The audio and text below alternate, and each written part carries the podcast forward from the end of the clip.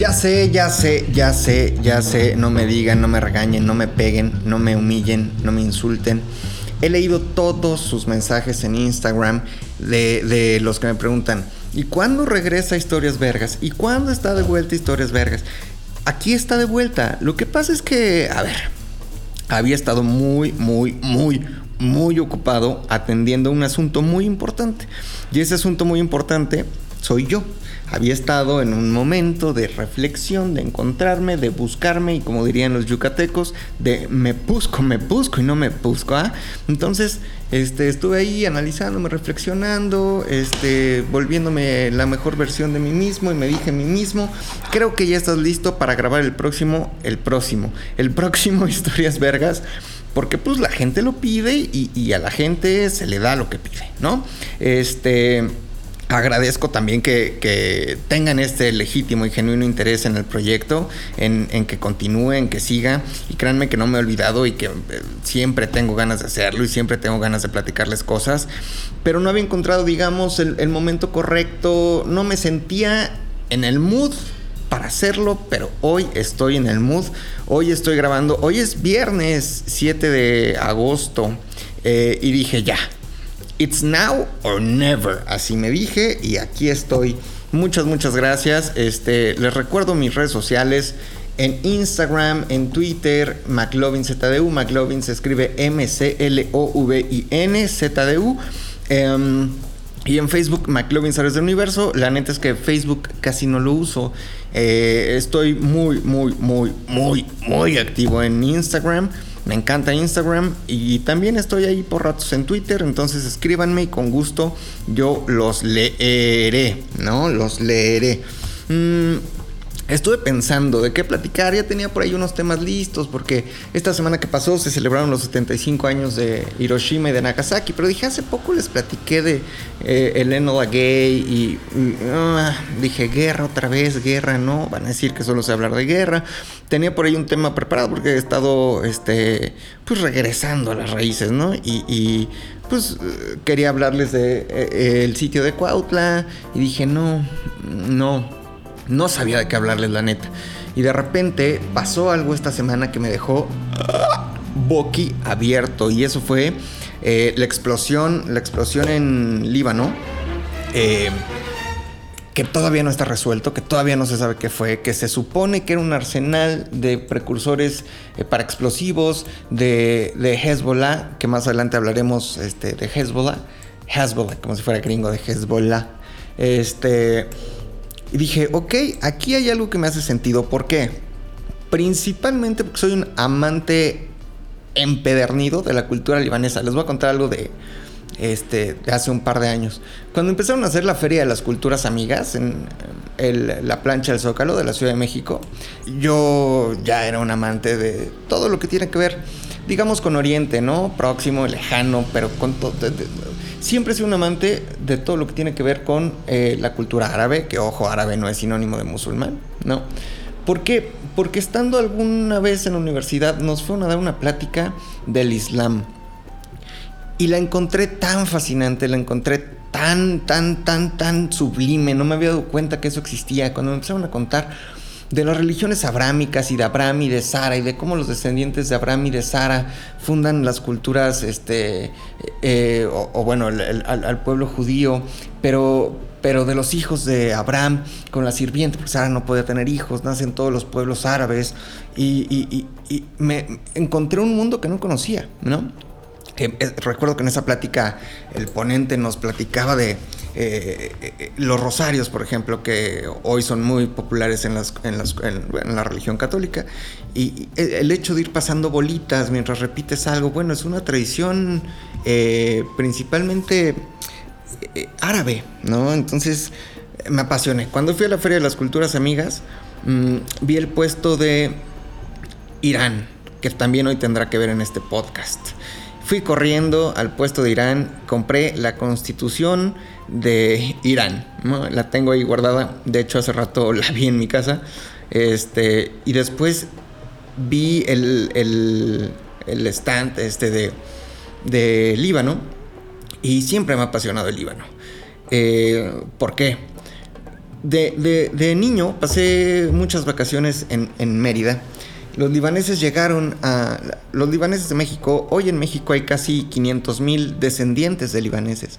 Eh, y, pasé muchas vacaciones en Mérida y los libaneses llegaron por Veracruz, por Tampico y por Yucatán. Una gran parte de la comunidad libanesa se quedó en Yucatán y eh, pues influenciaron profundamente a la cultura yucateca y a su gastronomía principalmente y los que me estén escuchando de allá y los que hayan ido y lo sepan me entenderán y entenderán de qué estoy hablando. En las calles se vende un producto eh, principalmente en Progreso, en Puerto Progreso que se llaman kibis, que son unas bolitas de carne molida con trigo. Los kibis son los kebabs, los kebabs este, libaneses y ya hoy son parte de la cultura gastronómica callejera de, de Yucatán, ¿no? Entonces ahí me empecé a apasionar. Después mi papá tenía un muy buen amigo, Felipe, de apellido Tame y del otro apellido Najas, me parece. Eh, hijo de un migrante libanés. Eh, y mi papá me contaba cómo se hicieron a través del trabajo, cómo llegaron a este país con una mano adelante y una atrás y cómo a través del trabajo se hicieron de, de pues bueno, bienes y recursos y una buena suma de dinero, ¿no? Y cada año nos mandaban en Navidad su esposa una canasta de dulces libaneses. Una delicia. Entonces siempre he sido muy fanático. Eh, mi comida favorita después de la pancita, obviamente, es la comida libanesa, un buen shawarma, este, unos kebabs, comer tabule, comer jocoque. Además, Ivonne, Ivonne Navarro, una querida amiga de la universidad, hija también de, de descendiente de libaneses y y, creo, y cito algo que puse en mi Instagram esta semana, una frase de Adolfo López Mateos que está ahí pegada en una placa en el centro libanés que dice, el que no tenga un amigo libanés, que se lo busque. Y es que los libaneses le han dado tanto y tanto y tanto a este país que a veces nos dejamos llevar por lo que creemos, pensamos, suponemos o tenemos como referencia. Ejemplo, alguna película de Joaquín Pardavé, eh, El Baisano Jalil, ¿no? Que es más, en este momento Lolo va a meter un pedacito eh, de una canción que me encanta, de una escena de esta película, en donde este Pardavé es esposo de, Sara García. Y eh, van a conocer, me parece, a la familia de la novia de su hijo y el hijo se avergüenza de ellos. Y eh, él es un libanés llegado a México. acuérdense que todas las películas de Pardavé se contextualizan en, en, pues, en la añoranza del porfiriato, ¿no? Y justo fue Porfirio quien eh, eh, recibió a los primeros eh, libaneses, no conocidos como libaneses en ese momento, árabes les decían en este país, ¿no? y Joaquín Pardavé encarna un personaje entrañable que está oliendo medias, su esposa lo cacha, se la hace de pedo, se va a tocar en el piano y canta esta canción que vamos a escuchar un pedacito. Al al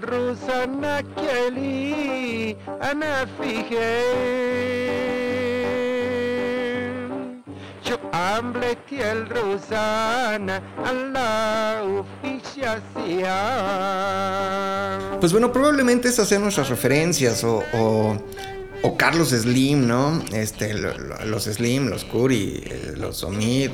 Eh, qué sé yo, recordemos también un momento no muy agradable de la vida este, pública de este país, que fue el escándalo aquel de del Gober Precioso y de este ay, ¿cómo se llamaba este otro? Bueno, un empresario textil de origen libanés. Y es que eh, esto tiene mucho que ver con el movimiento y la migración libanesa en este país. Cuando llegan por eh, eh, Tamaulipas, Veracruz, Yucatán, se van moviendo y muchos de ellos se quedan en Puebla. Es por eso que en Puebla la industria textil es tan importante porque muchos libaneses se quedaron ahí en Puebla y es también por eso que en Puebla hay tantos tacos árabes porque la cultura libanesa se quedó en Puebla. Eh, dicho esto, solo así como para calentar motores, pues bueno, esta historia es vergas. Se trata sobre. Vamos a tratar de entender qué pasa en el Líbano, qué fue lo que pasó y un poco la historia de este maravilloso país que es un crisol impresionante de culturas, ¿no? A pesar de ser un país árabe, es un país eh, que tiene una buena cantidad, me atrevería a decir una mayoría cristiana, maronita. el cristianismo llegó muy rápido, antes de que llegara eh, a, Roma, ¿no? llegó directo de Jerusalén a, a Siria, de Siria a Líbano. Líbano Vamos a tratar de entender qué pasa, de dónde vienen, quiénes son, qué sí son, qué no son, todo eso y mucho más en este Historias Vergas.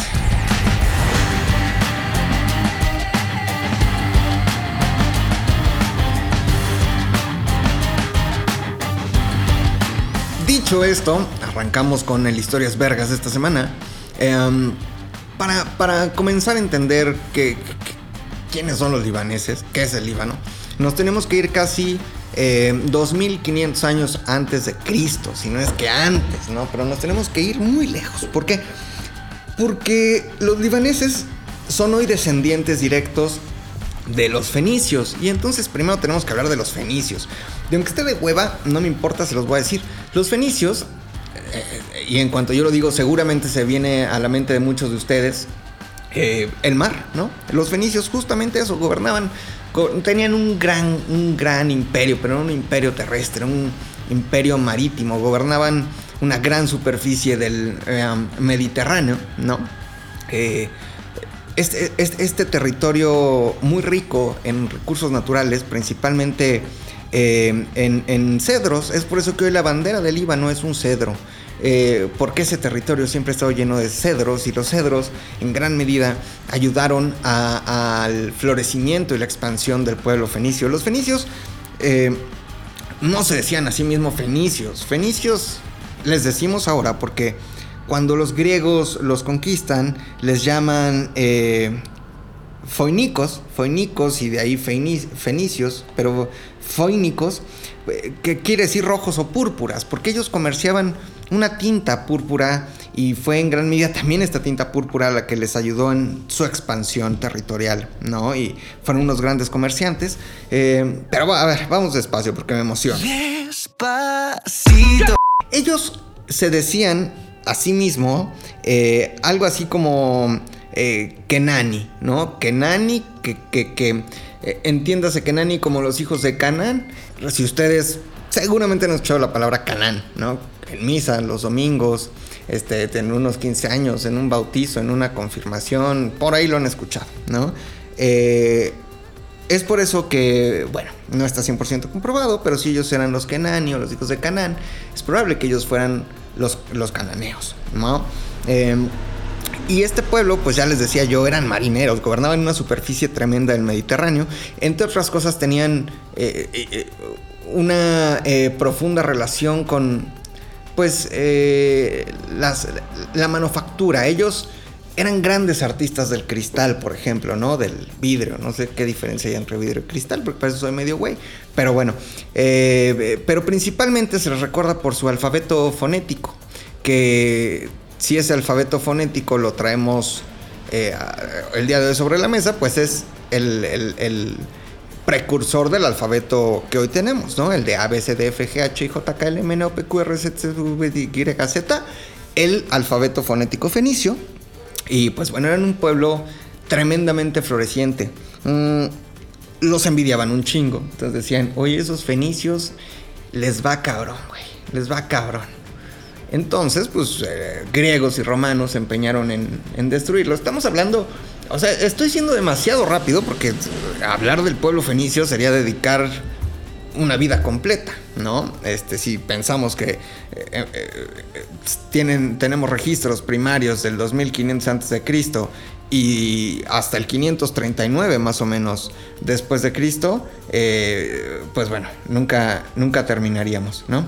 Pero aquí lo que les quiero decir es que mm, son invadidos, son invadidos por griegos principalmente y bueno, después por el Imperio Romano, después por el Imperio Otomano, este, ya no cuando eran fenicios, sino cuando ya era el, Líbano, ¿no? Eh, y después, bueno, el, Líbano como tal fueron hasta 1943 cuando se independizan o promulgan un Estado independiente de, Francia, ¿no? Por eso es que en el Líbano se habla árabe-libanés, se habla francés también. Eh, pero ya iremos adentrándonos en esto. Eh, dominaban los mares de una forma tremenda, eh, grandes navegantes, eh, llegaron inclusive hasta la península ibérica. Eran unas riatas del mar, unas verdaderas riatas. Este, muy, digamos, vilipendiados, muy biches, este, mitificados. ¿Por qué? Porque con el paso del tiempo, con la llegada del Imperio Romano, por ejemplo, pues se les levantan muchos falsos, ¿no? Que sacrificaban a sus hijos, vendían a sus hijas, este, eran incestuosos, hacían sacrificios, eran unos este, hijos de su chingada madre, eran bien culeros y en gran medida, em, pues no está 100% comprobado. Tenían un panteón, y cuando digo panteón no me refiero a un cementerio, sino a una serie de dioses o deidades a, las que ellos rendían tributo. Y a lo mejor algunos nombres de estos les suenen. Em, Dagón, Recef, Mecaf, pero principalmente Baal y Moloch, eh, que hoy inclusive son representados como este, entidades satánicas, ¿no? Moloch era el gran padre, era el gran sol en todas las culturas, desde que se tiene registro y desde que la humanidad comenzó. El sol ha sido adorado por, obvias razones, ¿no? El sol da vida, el sol da también maravillosas canciones. Este, muy malo mi chiste. Eh, Luis Miguel era la referencia, por si les quedó duda. Pero el sol siempre ha sido adorado. Eh, eh, griegos, romanos, fenicios, este, egipcios, este, aztecas, mayas, este, pueblos nativos norteamericanos. ¿A quién se les ocurra? Adoran al sol y siempre han adorado al sol. Moloch, digamos que era esta gran deidad. el sol y se les ofrecía, se le ofrecían supuestamente sacrificios eh, y es por eso que bueno se les, levantaron tantos falsos a los fenicios los fenicios ocupaban ese territorio mm, ¿dónde está eh, eh, el Líbano? creo que es importante hablar de, eso ¿no? lo, que, lo que hoy conocemos como como el Líbano y que en aquel momento fue Fenicia o fue el imperio o fue el territorio fenicio digamos que está en la costa, ¿no? Es, es, un pedacito. A ver, vamos primero de, arriba abajo. Continente asiático, ¿no? Este. Estamos todos ahí. Nada más para que quede claro, no todos los asiáticos tienen los ojos rasgados, ¿no? O sea, nada más para que quede claro. Continente asiático, ¿ok? Em, la capital hoy de, de Líbano, Beirut. Colinda con qué? Colinda, y hablaremos más adelante, pero esto es importante, colinda con Israel, al norte y con Siria eh, al este. ¿no? Imagínense nada más qué vecinos. O sea, es como te sacaste la lotería de los vecinos. O sea, si neta pensemos que nosotros si estamos en la gloria, somos vecinos de Estados Unidos. Ellos son vecinos de uno de los pueblos que hoy tiene más conflictos bélicos, que es Siria, todavía gobernado por Bashar al-Assad, eh, con el eh, todavía grupos o, guerrillas islámicas, ISIS, bien metidos en, este territorio. Eh, Líbano también fue conocido como Levante, ¿no? Es por eso que ISIS, o el Estado Islámico, eh, significa el Estado Islámico de Irak y Levante, porque se le conocía también como, como Levante. Eh, hay, hay, todavía hay apoyo de Siria hacia Hezbollah, que es un grupo político y, terrorista este, eh, libanés, ¿no? Eh, y al norte, les decía yo, colindan con Israel, ¿no? Los judíos, el pueblo este, al que se le dio ese territorio casi casi a huevo, quitándoselo a los palestinos después de la Segunda Guerra Mundial, que invadió también el norte del Líbano en una, en una guerra, este, pues por guerrillas, ¿no? Por, por eh, principalmente ideales religiosos. Y el gran problema de todos estos territorios, bueno, colinda también con, el mar Mediterráneo al oeste, evidentemente, eh, y es por eso que fueron un gran imperio fenicio eh, marítimo. Eh, los grandes problemas que ha tenido el, Líbano y este territorio han sido principalmente religiosos. Empezaremos a ahondar en eso después de este, escuchar un pasito, una rola que me encanta. Hablando de los fenicios, hablando del mar, hablando de su cultura marítima, quiero que escuchemos una rola que me, me, me, me, me, me, me, mega mama. Soy muy fan de Miguel Bosé, muy fan de Miguel Bosé. Lo he visto en conciertos 58 veces. Este, la señora Valderrama, quienes la conozcan, me llevó al Unplug porque tenía ahí unos accesos muy, muy, muy VIP. Estaba ahí al lado, ahí sentado abajo, viéndolo. Soy muy fan. Tiene una canción que se llama El hijo del capitán Trueno, eh, que habla de un chavo rebelde que su papá pues, es este, un marinero muy chingón y él sale acá más este, romántico y filosófico. Vamos a un pedacito del hijo del Capitán Trueno de Miguel Bosé y regresando seguimos platicando del Líbano. ¿Sabe qué? Pídase en Uber Eats, en Rappi, en la aplicación que usted quiera. Busca el restaurante libanés más cercano y para disfrutar este podcast más chingón, pídase un shawarma así riquísimo, este, con carne este, de, de, cordero. Una cosa deliciosa un jocoque y un tabule. ¡Qué delicia! Eh, ahí venimos, esto es Historias Vergas. El hijo del capitán Trueno tenía un algo que le hacía distinto, distinto como cada quien este lo nunca visto. Está buena la rola, ¿no? Miguel Bosé. Y si no les gusta Miguel Bosé, ni moto. Porque soy muy fan de Miguel Bosé. Es el mejor de todo el mundo. Oigan, este. Pues bueno, ya estamos de vuelta en Historias Virgas. Seguimos hablando del Líbano. Seguimos hablando del Líbano al respecto de este, pues esta terrible explosión que pasó esta semana. Eh, que todavía no se resuelve, que todavía no se descartan posibilidades, pero que hay una fuerte teoría, y digo teoría porque no está comprobado, que eh, pudo haber sido una explosión de eh, precursores químicos para explosivos este, de Hezbollah, que es un grupo terrorista. Y para entender qué es Hezbollah y para entender qué pasa en el Líbano, vamos a dedicar este bloque completo a hablar de eh, la eh, composición sociocultural, me, escuché muy mamón, Como profesor, política sociocultural y religiosa del Líbano.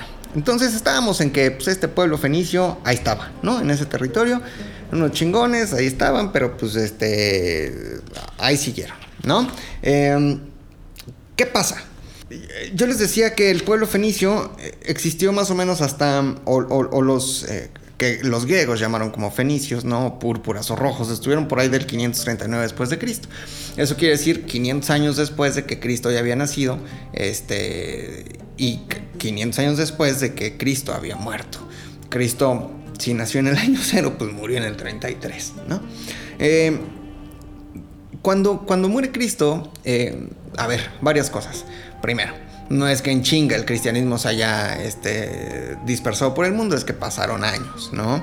Lo que hoy leemos en la Biblia como la carta de tal o el, este, el Evangelio según tal, no es que precisamente Mateo Marcos hayan escrito el Evangelio, sino que son escuelas y que casi 100 años después de la muerte de Cristo se comenzaron a escribir lo que alguien le dijo, que alguien le dijo, que alguien le dijo, que alguien le dijo, alguien más, y de ahí se recopilan las enseñanzas de Cristo que hoy conocemos o que están en la Biblia. Sin embargo, el cristianismo Mm, llegó antes al Líbano o a este territorio, ¿no? Que a cualquier otra parte del mundo. Es decir, el cristianismo sale de Jerusalén.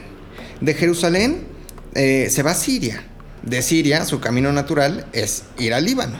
De Líbano se va a lo que hoy es, eh, o, que fue el, el, imperio turco, ¿no?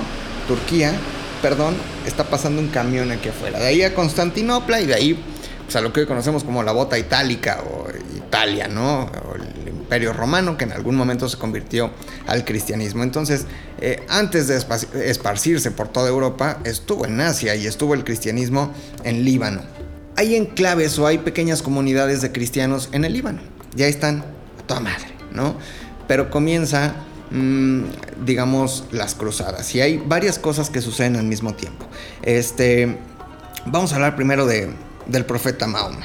profeta Mahoma, eh, fundador del, Islam, ¿no? Eh, el Islam significa literalmente rendirse ante Dios. Eh, por eso cuando, lo he dicho varias veces, cuando hacen sus oraciones viendo hacia la Meca, ponen la rodilla en el suelo, la rodilla, ponen, bueno, las rodillas también, pero ponen la frente en el suelo como una señal de sumisión ante Dios, ante Allah, ¿no?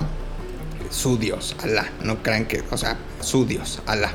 Algo interesante de Mahoma. Mm, Mahoma tuvo mucha amistad con, con los pueblos judíos, ¿no? Al final monoteístas, eh, los dos. Sin embargo, el pueblo judío no reconoce em, la categoría profética casi divina de Mahoma. Mahoma se enoja mucho eh, y, se va hacia la Meca. Es por eso que las oraciones se hacen viendo hacia la Meca, lo que significa hacerlas dándole la espalda a Jerusalén. ¿no?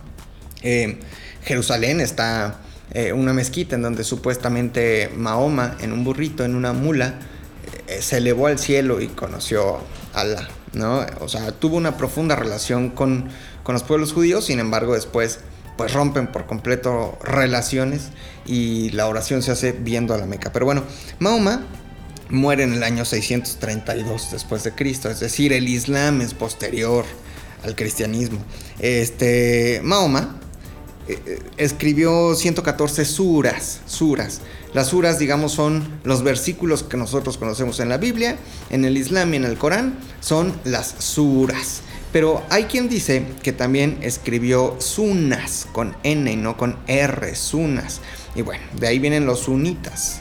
Y ahorita platicaremos de esto. Pero cuando muere el profeta Mahoma en el año 632 después de Cristo, pues se quedan así, ¿qué pedo? ¿Qué vamos a hacer? Este, se murió el profeta. El profeta ya había dicho quién quería que fuera su sucesor y su sucesor era una persona, esposo de su hija, o sea, hace su yerno, ¿no? Llamado Ali. Su hija se llamaba Fátima y tuvieron dos críos, uno se llamaba Hassan y el otro se llamaba Hussein. Em, muere el profeta y pues imagínense que ya el Islam tenía una expansión importante, ¿no? Ya estaba regada regado por la región. Entonces, pues como en todo. Hay quien dice, a ver, ¿qué pedo con los intereses este, políticos del Islam? ¿Qué vamos a hacer? No podemos permitir que Ali, su, su, yerno, eh, se quede con el poder sobre el Islam. Entonces, eh, pues asesinan a Ali, asesinan a Fátima, asesinan eh, a Hassan y asesinan a Hussein. De ahí vienen los chiitas. Hay dos grandes ramas en el, Islam, los, los sunitas y los chiitas. Los sunitas son la gran mayoría. O sea, casi todo el mundo islámico es suní. Y hay una minoría que son los chiitas. En el Líbano hoy hay musulmanes chiitas, ¿ok? Eh, um, pero ¿cómo llega el, el chiismo al Líbano? ¿O cómo llega el Islam al Líbano? Bueno, casi casi por un proceso natural, ¿no? Existió una persona eh, que seguramente o probablemente han escuchado hablar de él. Y su nombre era eh, Saladín, ¿no? O hay quien le dice Saladín, hay quien le dice Saladino, hay quien le dice Saladín. Bueno, lo conocemos comúnmente como Saladino o Saladino. Eh, Saladín fue un, el gran defensor del Islam durante las cruzadas. Era uno, no era un hombre libanés, no, era un hombre de este territorio, sino era un hombre kurdo. Eh, y bueno, él, llevó la cultura árabe y, el islam al, Líbano. Él soñaba con hacer, digamos, una gran nación musulmana que fuera desde Damasco hasta Cairo. ¿Y qué hay entre Damasco y Cairo? ¿Qué hay entre Damasco y Cairo? Pues el Líbano. Entonces le llega naturalmente el Islam al Líbano, pero en ese momento también ya había comunidades cristianas. Ahora, cuando el Islam llega al Líbano, y durante las cruzadas, las cruzadas salen eh, principalmente de, Francia, ¿ok? Salen los cruzados de Francia rumbo a Tierra Santa eh, para recuperar Tierra Santa. Entonces ahí están los putazos entre los franceses y Saladino, pero cuando los franceses pasan por Líbano, se encuentran con estas comunidades cristianas, ¿no? Eh, maronitas. ¿Por qué maronitas? Existe un santo que era San Marón. Es por eso que se llaman maronitas o marón de, Líbano. Él fue un, monje eh, sirio, acuérdense que Siria está pegadito al, Líbano, y fue fundador del rito, del rito oriental que lleva obviamente su nombre, la Iglesia Católica Maronita. Eh, es por eso que los, cristianos libaneses son maronitas. Eh, este hombre, o, la, escuela que dejó, o la tradición que dejó, pues es la única Em, rama del cristianismo oriental que sí reconoce al Papa y que sí creen en el poder del Papa. Esto quiere decir, la mayoría de las iglesias ortodoxas, llámese la griega, la turca, la de Chipre, la rusa, la armenia, etcétera, pues no reconocen a la figura del Papa porque hubo un cisma importante en la Iglesia Católica, ¿no? Sin embargo, los, los maronitas sí la reconocen. Y en el Líbano, hasta el día de hoy, conviven cristianos maronitas y musulmanes chiitas. Aunque eso no quiere decir que no haya musulmanes sunitas, ¿no? Que haya agnósticos, ateos, judíos o de cualquier otra religión. Pero en su mayoría conviven maronitas, que son cristianos, y conviven este, chiitas, ¿ok? Los chiitas siempre se han sentido, digamos, eh, no se han sentido, son minoría, pero siempre han tenido esa sed de venganza porque los otros musulmanes mataron a Ali, a Fátima y a los dos nietos del profeta, Hassan y Hussein. De hecho, hay una festividad importante entre las comunidades chiitas, que en este momento no tengo el nombre. Entonces, los chiitas celebran esto que se conoce como la Shura. En la Shura, eh, los musulmanes chiitas eh, conmemoran pues el asesinato de, de Hussein, ¿no? Del nieto del profeta y bueno, de la familia del profeta y lo hacen de una manera muy cabrona, muy especial. Agarran espadas y se empiezan a dar de pinches espadazos así en la cabeza rapada o en la espalda hasta que se abren pero son unas abiertas impresionantes. No es como que, ay, me sangré tantito aquí en la procesión de Tasco. No, no, no mames. Se abren cabrón. Y de hecho lo hacen inclusive con los niños chiquitos. Como a los 3, 4 años, ya te das tus espadas en la cabeza y sópatelas a conmemorar la Shura, ¿no?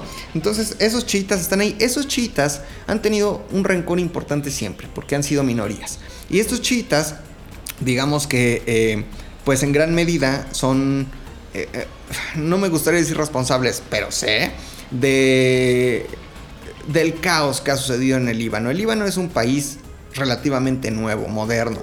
Eh, no me quiero clavar mucho en la historia del Líbano, ¿no? Porque les digo, tendríamos que ir desde los fenicios hasta pasar por los griegos, pasar por los romanos, pasar por el Imperio Otomano, pero por los mamelucos por los mamelucos. Los mamelucos estuvieron cinco siglos en ese territorio.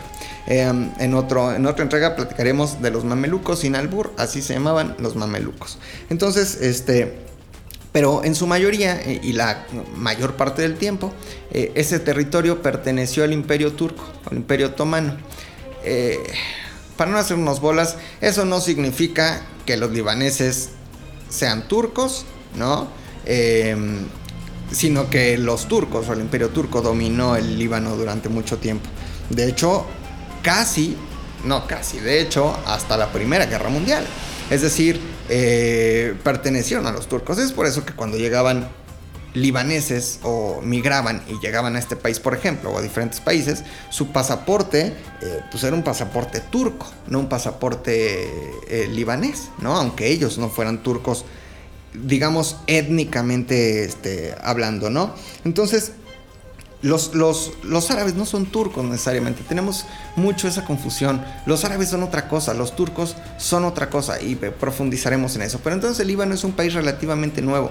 Eh, acuérdense que siempre ha tenido una profunda relación con Francia, desde las cruzadas y los franceses y la relación que establecieron con Francia, eh, hasta que también los franceses después de la Primera Guerra Mundial y después de una rola que todavía no sé cuál vamos a poner, platicaremos un poco eh, de Lorenz de Arabia, etcétera, pero bueno, los países que ganan la Primera Guerra Mundial, pues bueno, se ven con la necesidad de eh, conquistar el territorio ganado y, y parte de ese territorio pues eran estos países árabes que hasta ese momento no existían como hoy los conocemos.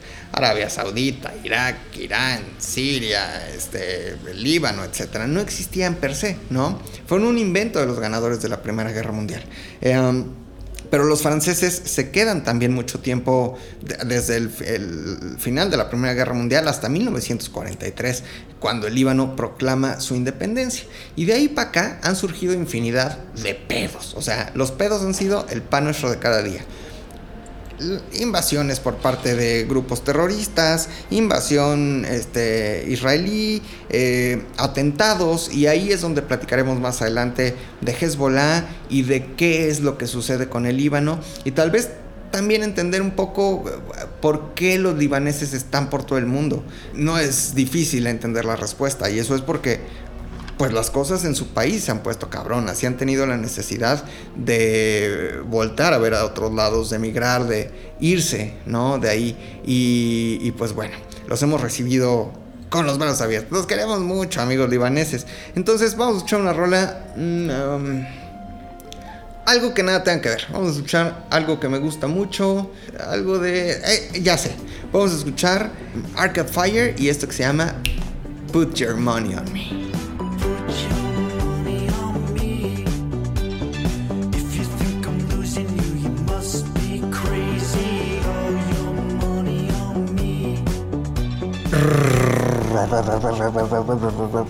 Vámonos, vámonos, vámonos. Ralanan de, de, este, Arcade Fire, ¿eh? La neta es que. Uy, hasta me estremecí así, se, se me encueró el chino, se me enchinó el cuero. Estuvo buena esa canción, está buena. Oigan, seguimos hablando entonces del Líbano en esta entrega de historias virgens. Les recuerdo mis redes sociales, arroba McLovinZDU, o sea, Mac como McDonald's, así McLovin, M-C-L-O-V-I-N-Z-D-U, en Instagram y en eh, Twitter, que es donde estoy más activo. Escríbanme, neta, ustedes lo saben, los que me escriben lo saben. Me escriben, les contesto, tiro buena onda, me caga el haterismo me caga el estar criticando, estar chingando. Escríbanme cosas buena onda, les contesto cosas buena onda. Escríbanme cosas culeras, no les contesto porque no vale la pena. ¿Quiere hacer la prueba? Hágalo. Instagram y Twitter, arroba McLovinZDU. Y hablando del Líbano, a propósito de pues, la terrible explosión eh, de esta semana en Beirut, recordábamos un poco de dónde vienen los, los libaneses, ¿no? Este, la cultura fenicia, hablamos de su organización religiosa. como la religión es algo de lo que más me apasiona, pero neta, así neta, neta, neta, así, o sea, me prende cabrón. ¿Saben por qué? Toda la vida fui en escuelas religiosas, ¿no? Y me apasionaba como ese tema de, órale, todo esto es real, sucedió.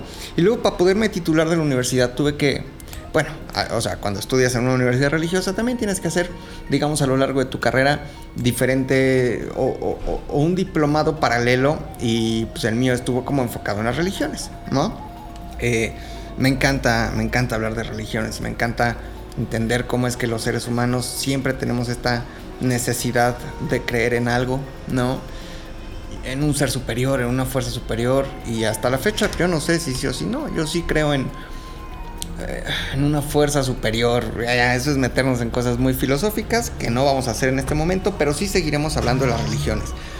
A ver, mm, y también de política, y también del mundo, y también de guerra, y también de historia, porque estas historias vergas. A ver, eh, hablábamos de en qué me quedé. Es que eh, hablo y luego se me olvida.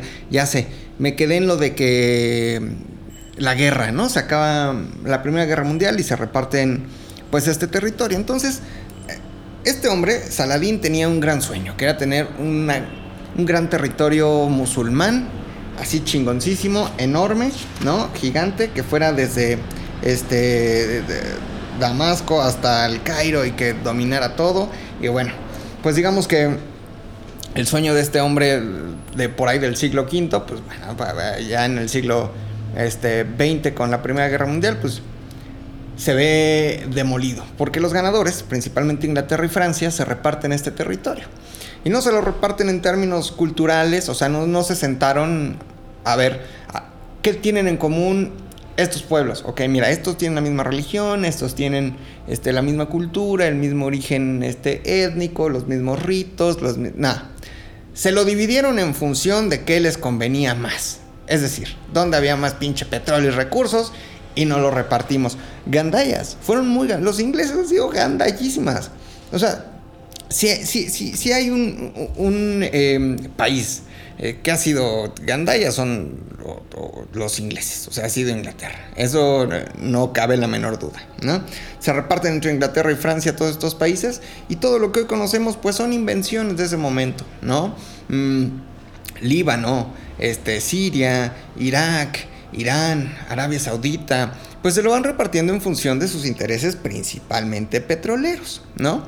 Em, pero lo que sucedió con muchos países y que le partió la madre a muchos, al Líbano le convino, le convino en el sentido de que se lo quedó Francia, igual que Siria. Por eso en Siria también se habla francés, ¿no? Eh, o, en algún momento se habló francés, pero bueno. Em, termina la Segunda Guerra Mundial, termina la Primera Guerra Mundial, se reparten el mundo y ahí siguen, y ahí van, y ahí andan. En el 43 empiezan estas luchas por independizarse hasta que proclaman su independencia formal del protectorado francés en 1946. Pero esto les conviene mucho, y haber sido un protectorado francés les conviene mucho. ¿Por qué? Cuando los mamelucos estuvieron en ese territorio, los que tenían los favores de, los poderosos eran los musulmanes, porque los mamelucos eran musulmanes. Cuando los otomanos estuvieron ahí, los musulmanes eran los favorecidos, los otomanos eran musulmanes. Cuando llegan los franceses, los cristianos maronitas son los que tienen los favores del poder, porque los franceses pues, son cristianos, ¿no? Son católicos. Entonces, esto eh, pues echa andar, digamos, una avanzada cultural grande en el Líbano. Eso quiere decir, se convierte en un destino importante para muchas cosas. Eh, tiene eh, una mezcla cultural eh, muy chingona porque son muy occidentales, ¿no? Son muy europeos, a pesar de no serlo, ¿no? Pero en sus formas, en, su, en, su educación, en sus avances, son muy europeos. Esto es em, tremendamente atractivo para, para muchos. Y lo que tenemos que entender aquí es que la historia no es una sucesión de hechos lineales, no es ABC, son muchas cosas sucediendo al mismo tiempo. Termina la Segunda Guerra Mundial y el mundo indirectamente tiene una deuda muy grande con un pueblo. Y ese es el pueblo judío. Los judíos que fueron expulsados de España, los judíos que fueron expulsados de Alemania, los judíos que nadie los reconoce, que fueron expulsados de Tierra Santa por los palestinos, y que nunca vamos a poder decidir el territorio es judío, palestino, pero que hoy los judíos, evidentemente, Israel, no los judíos, Israel se está pasando de lanza con los palestinos, eso es una realidad, ¿no? Ahora, eh, pues en esta deuda grande con el pueblo judío se les da el territorio, un territorio que estaba ahí, arribita, que está ahí, arribita del Líbano, ¿no? Eh, Israel. Pero cuando se les da eh, y, en alguna otra entrega profundizaremos en, los, eh, en el sionismo y en cómo, pues digamos que la fundación del Estado de Israel no es 100% transparente, franca y honesta, ¿no? Pero hay muchos palestinos expulsados, eh, muchos palestinos musulmanes, y esos palestinos musulmanes rondan pues por la región, ya ahí van, ¿no? Tratando de encontrar dónde quedarse, dónde vivir, llegan un tiempo a Jordania, que es un pueblo beduino y pues los jordanos le dicen, no, brother, aquí no, este, a ver, váyanse a dónde. En este momento, a ver, hablamos de que han pasado los años, ¿no? De que, este, no todo sucede inmediatamente, pero han, han pasado los años y surge, pues, un movimiento revolucionario encabezado por Yasser Arafat, ¿no? Eh, conocido como la OLP o la Organización para la Liberación de Palestina. Mm, acuérdense que les dije que este territorio libanés era muy atractivo. ¿Por qué? Por su salida al mar. ¿Por qué? Por sus recursos naturales. ¿Por qué? Por su crisol cultural. ¿Por qué? Porque era un destino turístico. ¿Por qué? Porque pues, se vivía relativamente en paz. Entonces la OLP de Yasser Arafat pues encuentra un paraíso chingón en el Líbano. Y ahí se mete la OLP. Eh, al mismo tiempo, pues digamos que la OLP se mete ahí para chingarse a Israel, ¿no? Entonces, desde Líbano, los musulmanes libaneses apoyan la llegada y la introducción de las OLP, o de, la Organización para la Liberación de Palestina. Entonces, desde eh, Líbano, pues hay ataques y bombardeos hacia Israel. Y e, e Israel, evidentemente, sabemos cómo son, y pues se fueron a meter al Líbano. Y así, eh, pues fueron eh, guerras principalmente religiosas y políticas. Esto quiere decir, a ver, cuando los, palestinos son expulsados y llegan ahí los, los judíos, pues lo que dicen los judíos y cómo se justifican es, tenemos una deuda o tienen una deuda con nosotros de dos mil años. Esta es tierra santa que nos pertenece y los palestinos le dicen, pues también es tierra santa para nosotros y, para los cristianos también es tierra santa, ¿no? Eh, um, les decía yo que al final son hermanos, eh, entre comillas. Abraham y Sara eran esposos, Sara no puede tener hijos y estaba muy grande. Entonces Abraham tiene una hija con Agar y del el, hijo, perdón, que tiene con Agar, pues salen los pueblos árabes y del hijo que tiene con Sara, pues salen los pueblos judíos. Y le dice, oye, somos brothers, o sea, ¿por qué nos expulsas de aquí? Pues ni pedo, ¿no? Entonces ahí empieza la guerra. Hay guerras durante varios años, la del 73, la del famoso Yom Kippur, ¿no? Donde eh, Israel invade el Líbano y hay unas imágenes impresionantes. Pero este territorio que había estado en un relativo equilibrio, eh, tratando de mantenerse estable desde el 46 que proclaman su independencia con esta mezcla pues medio europea con árabe, se ve terriblemente eh, pues devastado el equilibrio por, la introducción de las OLPs y de estas guerrillas. Entonces eh, surge en, el Líbano pues una guerra civil, 17 años de guerra civil por ahí entre el 75 y 80 y tantos, ¿no? Este, un poco antes, un poco después, pero bueno, hay 17 años de guerra, de guerra civil. ¿Qué pasa en esta guerra civil también? Acuérdense que hay muchas cosas pasando al mismo momento. En 1980 surge algo en los países árabes o en la región que se llama la Revolución Islámica iraní.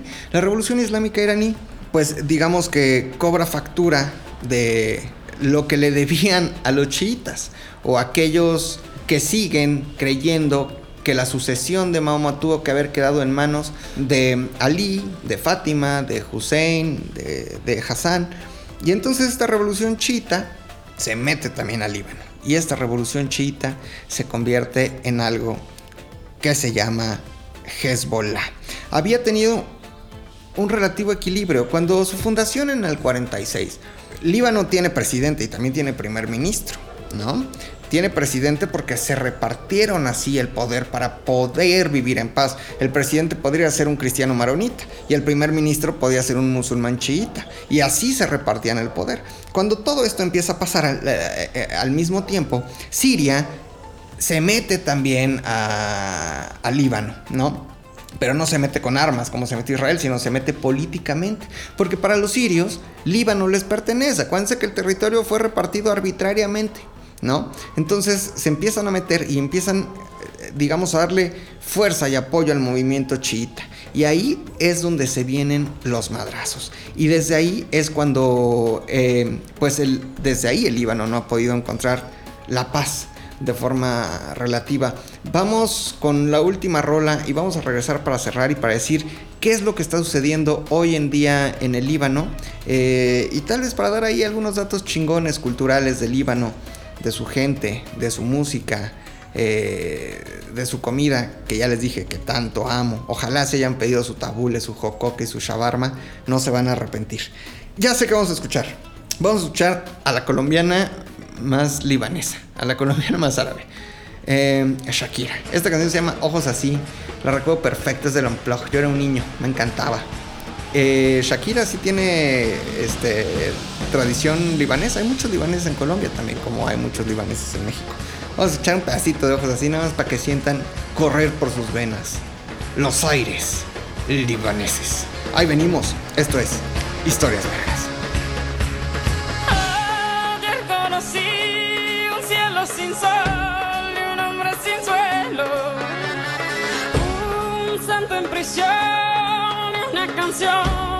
Triste sin dueño. Oigan, pues ya, se está acabando el Historias Vergas de esta semana especial Líbano. Este, espero que les esté gustando hasta este momento. Ya repasamos su historia, pasamos por los fenicios, pasamos por los romanos, por los otros, los mamelucos, pasamos por los franceses, pasamos. Pero qué pedo con el Líbano moderno, ¿no? Eh, nos quedamos en eh, eh, su independencia en el 46 y bueno, viene un tiempo de supuesto equilibrio, ¿no? Sin embargo, pues la región, digamos que es como un polvorín, es una región bastante, bastante, bastante delicada. Tú, tú mueves una pieza en el tablero de ajedrez y todo se cae, todo fale ferga la fida.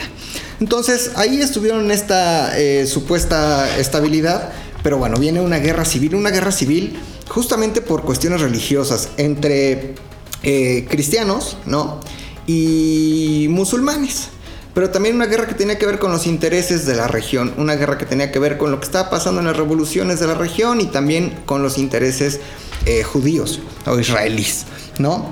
Eh, hasta este momento espero que todos lo estén entendiendo bien, ¿no? Hay cosas que pues, serían como importantes eh, mencionar, aunque sea como este, un poco cansado, pero no importa, es mi podcast y yo hago lo que quiero porque es mío, a mí se me dio la potestad y el libre albedrío de hacer con este concepto lo que yo quiera a la hora que quiera. Entonces, hablemos de Hezbollah. El Hezbollah es una facción chiita del sur del Líbano eh, que justamente fue apoyada pues, por, por, Irán, ¿no? por Siria y por estos intereses de eh, querer expulsar a los israelíes de, la región. Hezbollah... Eh, pues forma parte de hoy en día en el Líbano forma parte de eso, es una fuerza política, pero también una fuerza militar. Esto significa que eh, tienen armas, tienen tanques, tienen misiles, blindados, tienen todo tipo de cosas porque también son una guerrilla. También son un grupo terrorista. ¿Han asesinado? Sí. ¿Han cometido atentados? Sí. ¿Ok? Em, viene esta guerra civil al interior del Líbano, eh, en donde se matan. Literalmente eh, pensemos como en aquel Berlín dividido, así estaba Siria dividido, ¿no? También entre musulmanes y entre cristianos maronitas. Lo que pasa acá es que eh, hay una franja que divide, eh, digamos, las regiones en donde vivían ambas religiones. Ay, se me metió algo en el ojo, literal. Ay, cabrón, como... Ay, güey, como un mosquito. Me picó en el pinche ojo. ¿Les ha pasado? Si no, se siente muy claro. Y hay una franja que divide y una franja, una franja que nadie podía podar. Eh, hubo una guerra fuerte ahí y hubo muchas muertes y esa región conocida como la región verde, bueno, verde porque creció el pasto a tal nivel que se hizo como una montañita ahí porque nadie podía llegar a podar ahí porque nadie se metía en ese territorio. ¿Ok? Después de tantas muertes, caos, destrucción, violencia, explosiones, balazos, Líbano decide reconstruirse y reconstruirse desde lo profundo, con brigadas de albañiles eh, de ambas religiones, albañiles cristianos y albañiles musulmanes que trabajaban en unidad.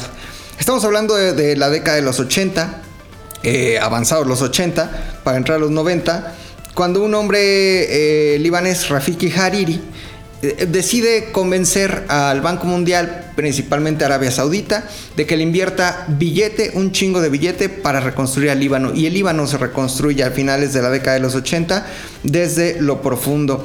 Eh, la paz se firmó, hubo una paz firmada por ahí del 72, la paz de Taif en donde pues bueno deciden ponerle fin a su guerra civil y a los madrazos, ¿no? Ya se acabaron los madrazos. Eh, Hezbollah se convierte en una fuerza política que se queda con el sur de Líbano.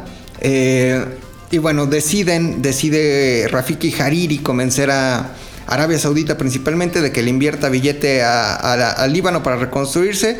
Y Líbano se reconstruye. Viene también la Guerra Fría eh, avanzada, ¿no? Hablamos de los 80 en donde había claros intereses de la región. Por una parte el comunismo en Siria, por otra parte el capitalismo en Israel y Líbano a la mitad. Eh, la estabilidad regresa en estos 80, en los 90, e, e, inclusive diríamos que actualmente. Sin embargo, lo que pasó la semana pasada, o no sé cuándo estén escuchando este podcast, viene a, confirmarnos el hecho de que en Líbano las cosas no están nada bien. En esta explosión eh, en Beirut murieron al menos 154 personas hasta, hasta este momento. Eh, miles de personas heridas, ¿no? Y bueno, la versión no ha sido confirmada. Acuérdense que yo les platicaba que en Líbano eh, no es como en otros lugares donde hay un presidente y ese presidente manda. Hay un presidente, hay un primer ministro y hay toda una democracia, una fuerza de gobierno o de poderes para repartirse eh, justamente entre las diferentes facciones religiosas que hay en el Líbano. Entonces el presidente eh, del Líbano dijo hace poco que no descarta un ataque, o sea que el ataque no está descartado. La versión entre comillas, oficial hasta este momento es que era una bodega en donde tenían almacenados materiales explosivos decomisados a Hezbollah. Sin embargo, no se descarta la idea del ataque a Israel, que ha sido este, una pieza importante en este juego y que ha atacado e invadido al Líbano, se desvinculó de cualquier este, responsabilidad. Israel dijo que ellos no tienen absolutamente eh, nada que ver, pero la gente está muy indignada. De hecho, la semana pasada, el jueves pasado, eh, hubo manifestaciones que fueron reprimidas con gases lacrimógenos en, justo ahí en Beirut. Eh, la gente está enojada, está creciendo la ira contra esta élite gobernante que dirige esta, este Líbano, esta, esta nación que se enfrenta desde hace ya mucho tiempo a un colapso económico. O sea, esta explosión no fue, este, digamos, el caos, sino la punta del iceberg para darnos cuenta que las cosas en Líbano no están nada, nada, nada bien. Eh, la manifestación, en esta manifestación, pues aventaron piedras, agua, etcétera. Eh, y los libaneses pues están viendo cómo se evaporan sus, sus, ahorros, cómo se desintegra su moneda. El gobierno no toma buenas decisiones, a alguien me recuerda, a un país me recuerda y están en una severa, muy severa eh, eh, crisis. Los casos, pues bueno, ahí están y esta explosión de 2.750 toneladas de nitrato de amonio, eh, pues lamentablemente dejó muertos y heridos. desde este espacio me gustaría mandarle toda, toda, toda la solidaridad al pueblo libanés, a los libaneses o descendientes de libaneses que viven en nuestro país, que han hecho mucho, que han hecho mucho por la industria, que pésele a quien le pese, eh, han generado miles de empleos, han movido la industria de este país, la cultura de este país, la gastronomía de este país, eh, nos han influenciado muchísimo los libaneses. Creo que todos tenemos un conocido cercano libanés eh, y, y, les tenemos que reconocer que son un pueblo antiquísimo, con una cultura gigantesca y trabajadores como, como pocos. Llegan a otros países con una mano adelante y otra mano atrás y salen adelante y lo hacen muy bien. Hablar, por ejemplo, eh, pues bueno, dar nombres sería tal vez un poco ocioso, ¿no? Pero hay mucha gente que lo ha hecho. Eh, les mando toda nuestra solidaridad, un fuerte, muy fuerte abrazo a toda la gente en el Líbano. Tal vez alguien escuche esta Historias Vergas en el Líbano y le guste. Si lo está escuchando, qué bueno. A los mexicanos que viven en el Líbano también, a los latinoamericanos que viven en el Líbano también. Eh, un, territorio que desgraciadamente le tocó estar en medio del caos, con muchos recursos, pero que le tocó estar ahí.